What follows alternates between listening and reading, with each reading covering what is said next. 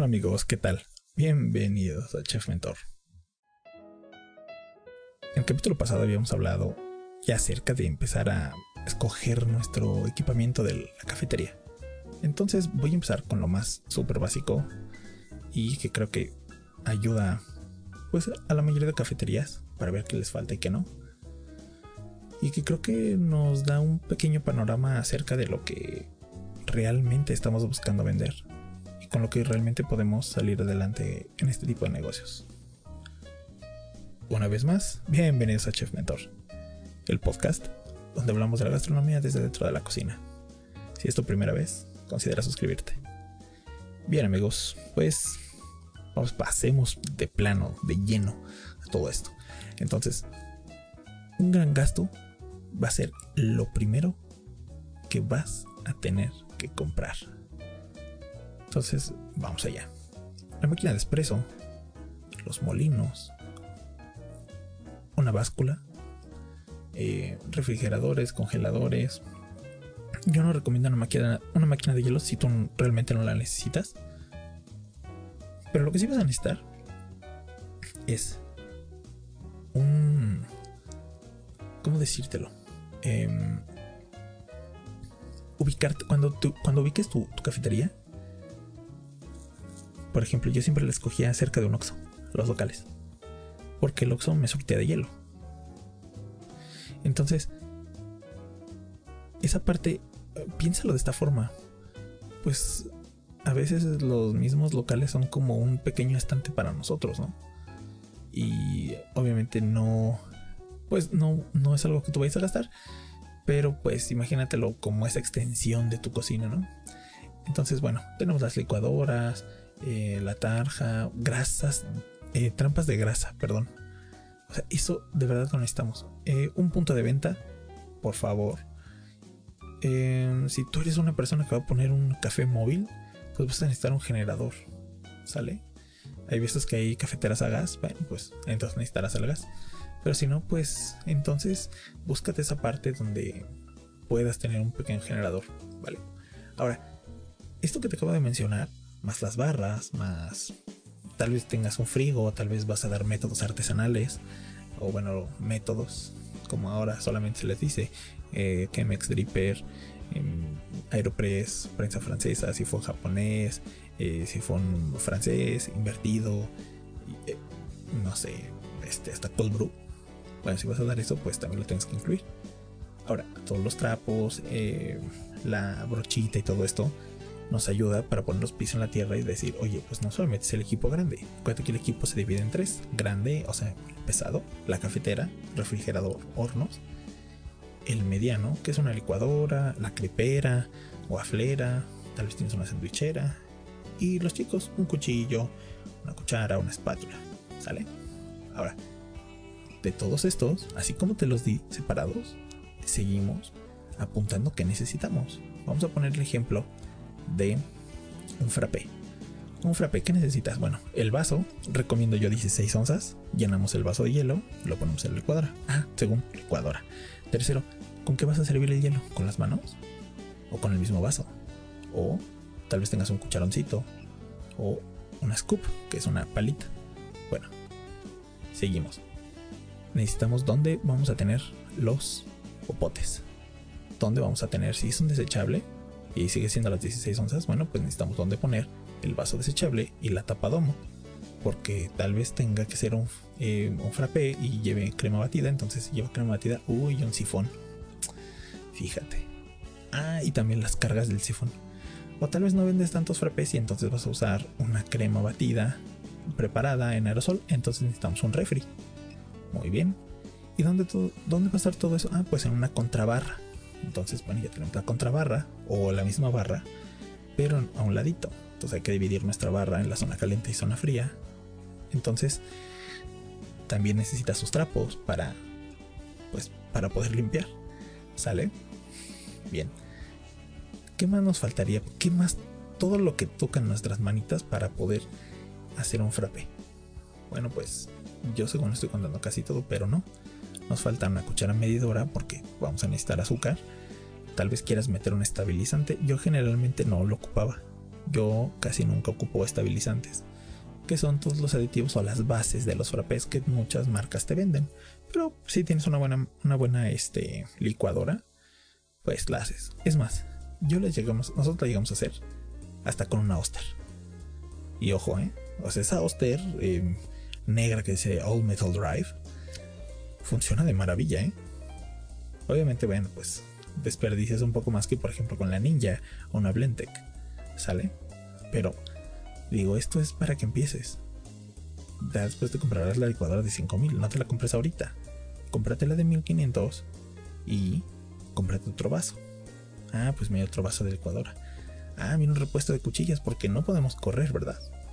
De repente, ay, ya valió que eso la cuchilla. Bueno, pues necesitamos unas cuchillas. Em, bien, lo que estamos haciendo no solamente es dejarlo como hasta aquí, igual ahí se va.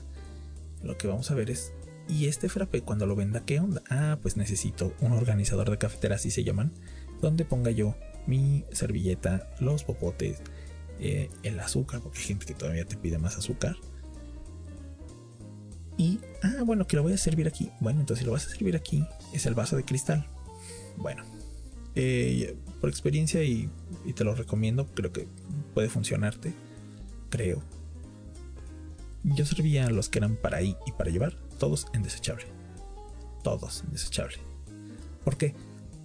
Porque hay muchas veces que la gente no se acaba el frappe y entonces se lo quiere llevar y si no, pues gasto doble. Pues que lo tengan así. Si les gusta y se lo acaban ahí, perfecto, lo tiro. Y si no, pues se lo llevan. Entonces, pues me ayudaba, ¿no? ¿Pero qué más toca nuestras manitas? Ah, bueno, pues la terminal punto de venta, tal vez el cajón del dinero, eh, tal vez sea pago con tarjeta. Ah, ok, un mandil, por favor, usen mandil, por favor. este. Y bien. Y, y, eso es un ejemplo de esto. Vamos a suponer que tú vendes crepas. ¿Qué necesitas? Ah, pues la crepera, el rastrillo, la licuadora o la batidora eh, donde guardar los huevos, donde la harina, entonces ya necesitamos un estante. Eh, por ejemplo, si voy a hacer la crepa de Nutella, bueno, pues el mismo estante me ayudará para la Nutella. Si me piden Filadelfia, pues ya el refrigerador, que ya lo tengo antes, ¿no? Todo esto más, supongamos que es para ahí, pues es un plato, entonces tenemos que tener un estante donde tener el plato, cuchillo y eh, tenedor. Ah, pero si fuera para llevar, pues tal vez una charola o un domo un platito desechable o un triangulito de los de cartón. Y junto a esto tenemos que tener, pues lo que ya sabemos, la TPB o terminal punto de venta, point of sale, que ahora le dicen mucho post nada más. Y esto nos va a permitir que tú veas que cada platillo que tú tienes en tu menú tiene que ver con el cliente, con tu área, con tu concepto de cafetería y que además de eso pues es realizable y es vendible. Vamos por un buen camino, créeme. Ahora, esto también nos va a evitar que nosotros pues nos incrementen los costos variables. ¿Por qué? Porque vamos a suponer que tú ya tienes todo el equipo. Entonces, vamos a ver los consumibles o todo lo que interviene, los insumos con este café. Regresamos al americano y pues hay que categorizarlo también, ¿verdad? Un café americano pues requiere agua, requiere la parte del molino, requiere que limpies la cafetera, por favor, límpienla, para que el café no sepa quemado. Se quedan esos aceites en los grupos y sale muy amargo. Tal vez tienes un super café, pero una muy mala cafetera, o no le has dado mantenimiento a esa cafetera, que debe ser la limpieza diaria. Y pues sabe feo el café, ¿no? Eh, las, eh, las toallas, o en este caso los trapos, los jabones, los desinfectantes, o en este caso del americano, pues va el café, el sobrecito de azúcar, o el azúcar, o el azúcar mascabado, o el sustituto de azúcar, el agitador, el vaso, la tapa, la manga, o si es para ahí, es eh, la cucharita, el azúcar y eh, la taza. ¿Sale? Ahora, la taza pues no la vas a estar contando como un costo porque pues tú ya la tienes. A menos que se te rompa pues es un gasto. Ni modo. Pero tienes que lavar la taza, entonces pues va el detergente. Esa era la justificación del detergente. Ahora, lo más interesante es que tú vas a empezar a tener mucha experiencia en esto y esa experiencia te va a permitir bajar tus costos, pero siempre y cuando tengas un buen menú. Ya que hablamos acerca del menú y que estuvimos hablando acerca de eh, todo lo que tocan tus manos, es lo que necesitas para equipar tu cafetería y dónde guardes tus desechables, dónde guardes tus cucharas, dónde pongas tus cosas sucias. Es importante tener taras. Ah, bueno, sí, es un nombre coloquial realmente para decirle a eh, pues estas charolas grises. Tal vez ha sido algún restaurante y has visto que te ponen unas charolas grises los platos sucios em, sobre las tijeras. Y bueno, esto tiene que ver, las tijeras son esa cosita que se abre, ¿no? Y ponen la charola esa gris y echan toda la, todo lo sucio. Y, bueno, hay que tener en cuenta una cosita. Y esa cosita es la calidad de los productos. ¿Por qué? Por ejemplo, vamos a suponer, vamos a hablar de mesas. En la cafetería, por lo general, hay dos barras, por lo general. Y no me refiero a que todas, ¿vale? ¿Por qué dos barras? Porque pues es la barra caliente y la barra fría. Esta barra caliente y barra fría, pues tienen que tener algunas cosas en, común, digámoslo así. Te preguntarás, bueno, ¿qué cosas son en común? Pues eh, tal vez tú pongas una mesa de acero inoxidable o de madera o, bueno, algún otro material como el plástico, pero todo esto tiene que ver con una sola cosa, y esa cosa es la calidad de los materiales. Ahora, esta calidad tiene que ver con una cosa muy interesante, que es las características que ofrece, ¿vale? Entonces, vamos a suponer que si es acero inoxidable o es de fierro y pintado, bueno, pues que la pintura por favor sea epóxica para que no se esté desprendiendo y te dure más tus materiales. Eh, hay que ver si tienen algún aislamiento. Hay veces que necesitas un tipo de aislamiento para que no se caliente tu mesa y te dure un poco más.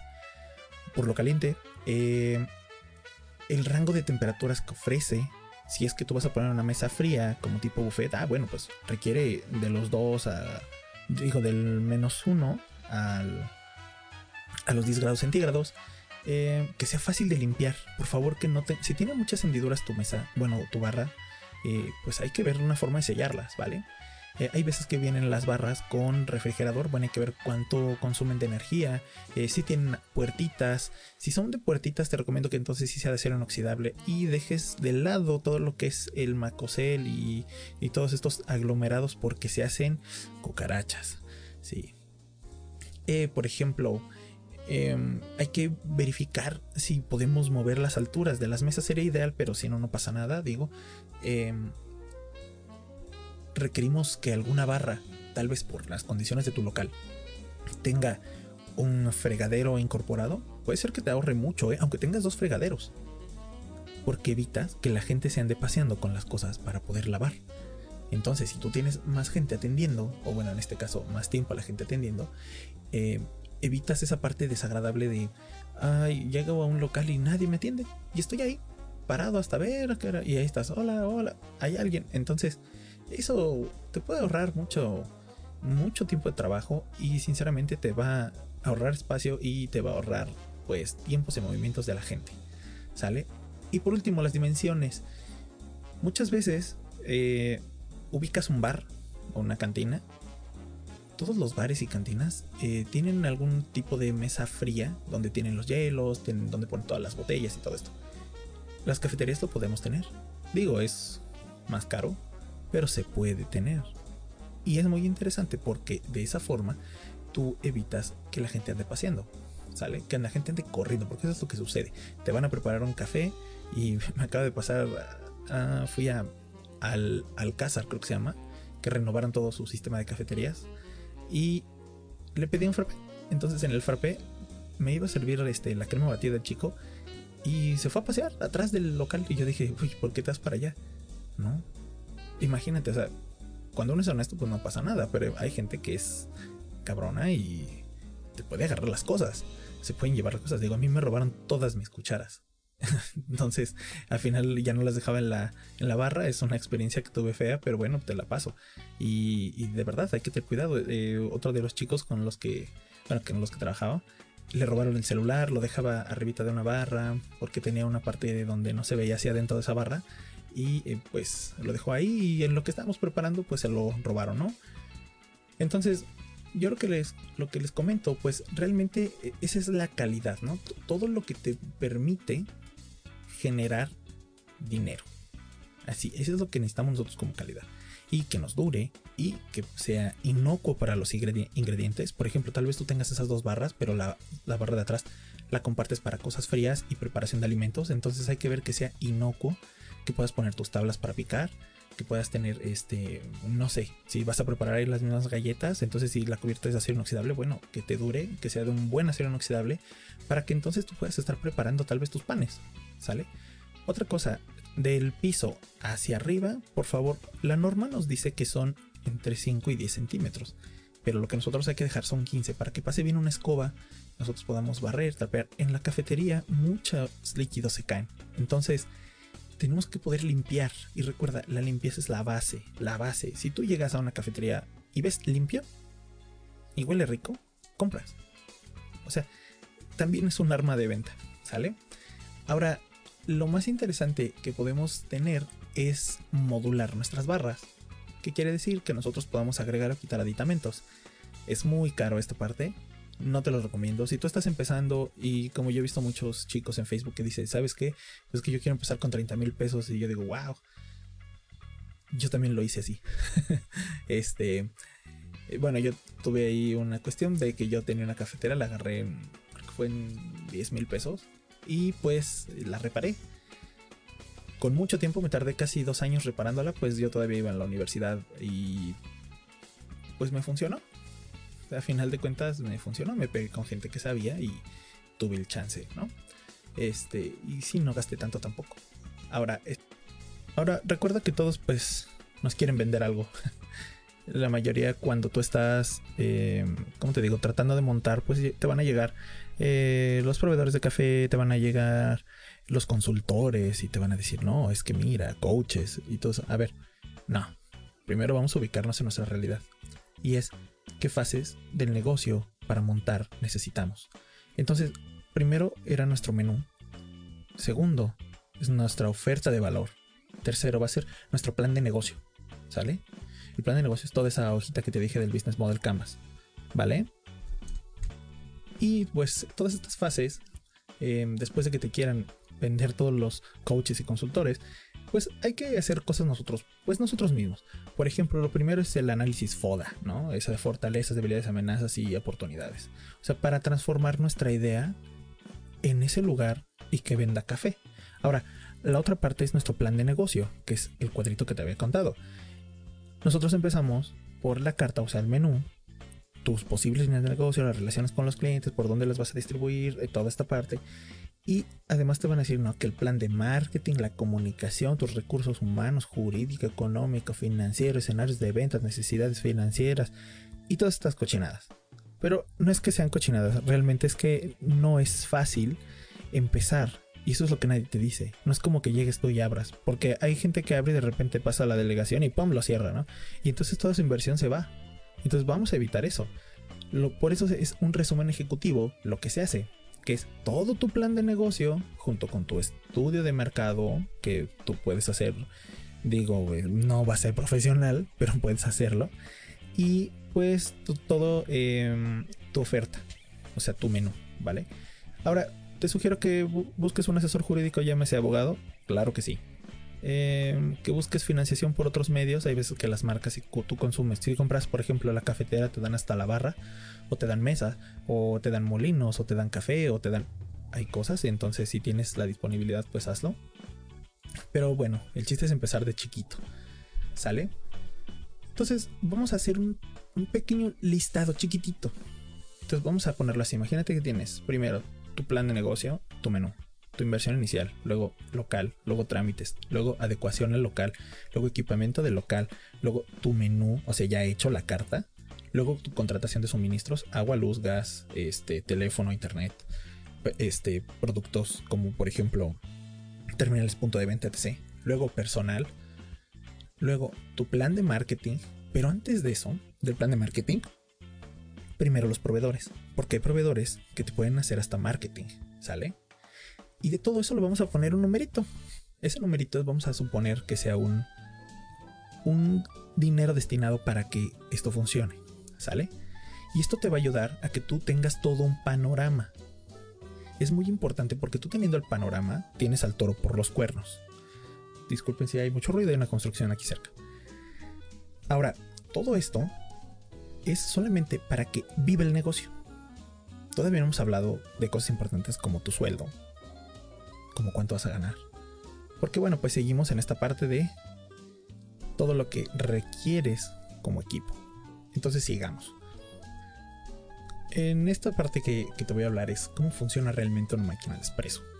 Es importante que sepas cómo funciona porque de acuerdo a lo, a lo, que tú compres y que entiendas cómo funciona el café, o sea, la máquina de espresso, es como tú vas a poder armarte de una. Entonces, antes de que el siguiente capítulo va a ser de las máquinas de espresso, antes de que la compres y te es por el precio, hay que ver que nos dan algunas y que otras no.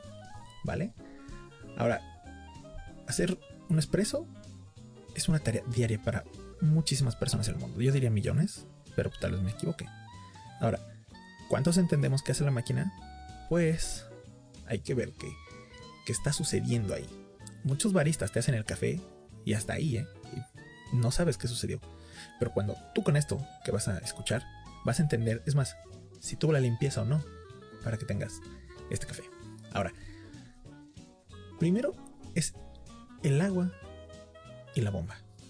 Cualquier expreso sin importar la máquina comienza con esa fuente de agua que se extrae de un depósito directamente de, de la red hídrica, ¿vale? Ya sea que tengas un garrafón abajo o cafeteras donde les pones atrás el agua. Funcionan, esas cafeteras que le pones atrás el agua funcionan muy bien para volúmenes pequeños, pero una máquina profesional de uso intensivo necesita una, pues, o garrafón o hasta tubería confiable, ¿eh? o sea, una tubería que tú le metes ablandador de agua y los filtros. Bueno, el espresso, porque las máquinas son de espresso, hay que entender eso, no, son, no es que sean capuchineras, porque pues no son capuchineras, lo que son son de espresso, necesita agua limpia y muy poco contenido de minerales, porque los minerales los vamos a encontrar en el mismo café. El agua suministrada no solamente debe ser purificada, sino que nosotros vamos a bombearla. O sea, lo que hace eh, la máquina de, de espresso es bombear el agua para crear la presión necesaria. Un espresso por lo general necesita 9 bares, que son 9 veces la presión atmosférica al nivel del mar. Ahora, se recomienda que la mayoría de, estas cafeteras pues utilice, eh, ¿cómo te digo? Que no esté falta de agua la máquina para que las bombas no se dañen. La bomba se daña si tú no tienes agua en el depósito o no tienes agua en el garrafón. Ahora, estas bombas giratorias suministran la presión constante en conjunto con el intercambiador de vapor que tienen las cafeteras adentro. ¿Sale? Las cafeteras chiquitas no utilizan bomba volumétrica, utilizan una bomba de vibración que luego se dañan unas gomitas. Ahora, lo que nosotros necesitamos es saber la temperatura. Por ejemplo, a mí el espresso me gusta a 91 grados, 89-91 grados, porque sale más ácido y lo que te está sabiendo es el café. No debe de saber a carbón, debe de saber a café. Ahora, estas máquinas llevan una caldera, ahí es donde se calienta el agua y bueno, dependiendo de la resistencia, tú sabrás si tu máquina es 110 o 220, lo que va a hacer es calentar el agua. Llevan un nivel mínimo por eso es importante lo del agua, si no se te quema tu resistencia. ¿Sale? Ahora, esta parte tan, tan, ¿cómo te digo? Tan fácil que se escucha, pues realmente es, es difícil entender que pues la temperatura de la, de la máquina debe estar entre los 89 y los 95 grados centígrados. ¿Sale? Muchas veces, obviamente, y suena medio tonto, entre la presión y el calor, pues alcanza los 100 grados centígrados para el vapor, aunque no es ahora en todas y en las más nuevas pues ya no. Pero sí, la temperatura tiene un impacto en la velocidad de extracción de tu café, de erogación, cuando sale el agua, ¿sale? Si tu caldera está cochina o si las calderas están cochinas, es más, primero sale salado. Tú pruebas el agua de una cafetera y esto, si tienes mucha confianza en una cafetería que vayas, dile, ¿me puedes regalar un poco de agua, pero así directa de la caldera? O sea, directa de donde sale. Y ahí te vas a dar cuenta en el color, en si está bien el agua, si no está turbia. Tal vez encuentras unos pequeños pozos blancos y eso es calcio. Este, y bueno, cosas de esas, ¿no? Muchas cafeteras tienen un PID o esta pantallita. Ahora, e, e, esa pantallita nos dice, bueno, pues la temperatura, eh, te gestiona los ciclos de encendido, apagado, mantener las temperaturas óptimas de, caldera. Hay unas que ahora ya te dicen eh, cuánto va a manejar de presión. Pero regresando, regresando, regresando al café, lo importante es cómo funciona. Entonces, nosotros ponemos en el portafiltros, que es este maneral, que tiene un filtro adentro, que puede ser de 7, 14 o 21 gramos, donde nosotros colocamos, colocamos el café y lo compactamos. Después de compactar el café, digo, estoy haciendo todos los ademanes y nada más me estás escuchando. este, eh, después de compactar el café, nosotros vamos a colocar, y que debe estar parejito y plano, ¿eh? debe estar súper plano y parejito. O sea, si se va de un lado, el agua va a correr más rápido por ahí que del otro. Entonces debe estar plano en tu, en tu portafiltros. Ahora, lo que nosotros tenemos que hacer es poner portafiltros y erogar en la máquina. Si es una máquina automática, lo que va a hacer esa máquina es decirte, ah, pues en tantos segundos aviento tal cantidad de agua y sale mi café. Bien, después de que lo ponemos a erogar, nos va a salir lo que es el expreso y la máquina, como te decía, va a parar, etc. Vamos. Donde lo pone se llama grupo de la máquina y es el grupo que calienta y, y bueno, es una última parada que hace nuestro café, o donde nosotros, o donde bien convergen el agua caliente a presión en contacto con el disco de café compactado que hicimos en el portafiltro. Ahora, no todas las cabezas son iguales, o bueno, los grupos, pero la mayoría lo que hacen es tener una parte para que presione el portafiltro con una gomita y haga una especie de vacío, que no es vacío, realmente es un sello hermético para que no salga toda la presión por los lados. Si tú ves que a tu barista o a tu máquina le sale el agua por los lados del maneral, pues quiere decir que esa gomita está mal. ¿Sale? Ahora, muchos baristas van a utilizar un filtro desnudo o sin fondo para ver cómo sale el café y hay gente que dice, bueno, pues es más para que tenga más velocidad en, en el tipo de, de ajuste de su molino o para que tenga, por ejemplo, este, más precisión y rapidez a la hora de graduar su molino. Y es importante hablar del molino porque el molino nos da la molinda, valga la redundancia de la palabra, que va a ser adecuado para tener los sabores de nuestro café. Si es muy fino tu molido, va a salir más amargo. Si es muy flojo tu molido, va a salir más aguado y por lo tanto más ácido. Entonces, a mí me gusta un café que tiene este, ¿cómo decirte? que es ácido, que tiene muy buen cuerpo, que es la onza de café, de, vamos hablando del espresso. Y por favor, acostumbrarte también un poco a tomar espresso, porque la base del espresso es la base de todas tus bebidas en la cafetería. Entonces, la mayoría de, de, de cafeteras en el mercado lo que nos van a dar es estabilidad en términos de temperatura, van a tener un buen intercambiador de calor, en los cabezales de los grupos. Eh, nos van a dar unos buenos manerales que cazan exactamente. El otro día vi una máquina china que dije, chin, esta máquina china no está tan buena como hay otras chinas que sí están muy buenas. Entonces, vamos a hablar de esta parte despuesito. Ahora, ¿por qué tanta tecnología para tomar un café? Pues porque el espresso es, o bueno, el café es como el vino. Puedes encontrar sabores increíbles en el café. ¿Sale? Entonces, un buen café de mucha calidad te va a ayudar a producir mejores tasas derivadas del espresso, mejores clientes, o sea, clientes un poquito más educados y pues vas a vender más.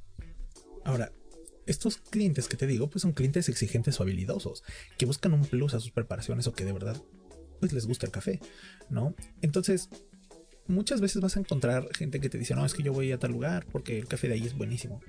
O tal vez tú seas una persona que ha soñado con hacer ese café y recrear en tu cafetería, pues con las técnicas que tú les ves, pues el café, ¿vale? Eh, no solamente es la máquina y no solamente es la parte del, ¿cómo te digo? Del café, también es tu mano. Entonces, hay veces que te van a ofrecer el curso de barista por 2.500 pesos, por 1.500 o hasta por, lo he visto en 300 pesos. Bueno, ese curso de barista eh, yo también lo llegué a vender hace mucho tiempo, debo de ser sincero. Pero bueno, eh, hay cosas que no deben de, faltarte antes de que empieces. Y es los accesorios. Esos accesorios que van con la máquina de espresso, los necesitas para que funcione todo al 100. por ejemplo, las listas son objetivas, ¿no? Y no importa realmente cuál sea el nivel de destreza que tú tengas, los utensilios para cafetería, pues los vas a necesitar para mejorar la presencia, para eh, subir la calidad de tus elaboraciones. Y pues todos estos instrumentos eh, lo que nos van a ayudar es para que el barista, o tú en este caso, tenga una serie de herramientas y mucha variedad y libertad a la hora de trabajar. No todos tenemos el mismo estilo. Y como es natural, pues muchas cosas de esto, o sea, yo conozco baristas que pueden trabajar con una sola jarra, conozco baristas que trabajan con 10 jarras. Y el café les queda muy bueno a los dos. Entonces, antes de que compres, vamos a ver qué es. Y esa parte de, de qué es, pues lo, primero es un accesorio multiusos. Eh, vamos, es como una navaja suiza. Y lo que es, es como una llave. Realmente mm, no me acuerdo dónde me la vendieron, te mentiría, no creo que creo que fue en Expo Café. Y pues se compone de una llavecita de 8, una de 11, una de 12, una de 13 para la limpieza. El calibrador del termómetro y podríamos ver las juntas o el sello de silicón que tiene la, el grupo para limpiarlo o cambiarlo. ¿Sale? No tiene, no ocupa mucho tiempo, así como unas varillitas, que esas varillitas son para limpiar. De hecho, las varillitas las compré en una tlapalería, son para pistola Goni, así se llama, son la limpieza para las varillitas se usan para la limpieza de esas pistolitas Goni y esas pistolitas son para pintar son pistolas de, aire, de presión. Entonces, eso lo necesitamos porque la limpieza es importante. Ahora, muchos te van a querer vender el kit de capuchinos, que la jarrita, que si la canela, no, a ver, un capuchino no es así. Discúlpame. no estoy en contra de ese tipo de capuchinos porque no estoy en contra, te lo repito, pero hay que ver realmente cómo es un buen capuchino. A la venta si la gente te pide un capuchino dividido en tres de esos espumosos tipo Vips de hace 10 años, tú véndeselo. Pero dile que no es un capuchino, que es un latte macchiato, porque esa es su palabra. El capuchino lleva su medida original. Ahora, estos accesorios, pues también eh, tienen su chiste. ¿Por qué? Porque em, muchos lo que te van a dar es el cepillito, el tamper, el termómetro, este, algunas mamilas, las jarras de 3, 5, 10, 8, 12 y 24 onzas. Este, una brocha para limpiar nuestro maneral. Eh, los tamper generalmente cuando compras estos kits son baratos y te lo dan de aluminio y funciona muy bien. Digo, si no lo golpeas, funciona muy bien. Y creo que lo más importante de esto es comprender que todo es para limpieza y lo demás es para el funcionamiento del mismo equipo. Así que también de esto voy a hablar en el siguiente capítulo. Así que, resumiendo, resumiendo, eh, recordemos que hay que ubicarnos en una zona donde esté lleno de negocios, no, que esté atascado obviamente, pero que tengamos algunas cosas que nos puedan surtir. Eh, por ejemplo, el Oxo el hielo es un super ejemplo. Recuerda que ellos son como una extensión de nuestro eh, almacén. Recuerda que las barras son importantes, que le dan un aspecto profesional o semiprofesional a nuestro local. Recuerda que tienen que tener cierto tipo de características que sean inocuas para el alimento, que es lo más importante y que las puedas adaptar, ser ergonómicas para ti y para tu gente. Que eh, los kits de barista que venden diferentes marcas son importantes para poder hacer nuestro trabajo y los kits de limpieza también, ¿sale? Donde viene el cafisa y todas estas partes. Así que, en conclusión, una buena cafetera acompañada de un buen molino, lo que nos va a generar van a ser excelentes tazas. En el próximo episodio te voy a hablar muy bien acerca de las máquinas de espresso y el molino, y así como todo lo que compone para hacer cafés fríos y calientes. Hasta aquí quedamos el día de hoy. Muchas gracias por haberme escuchado y hasta la próxima. Bye.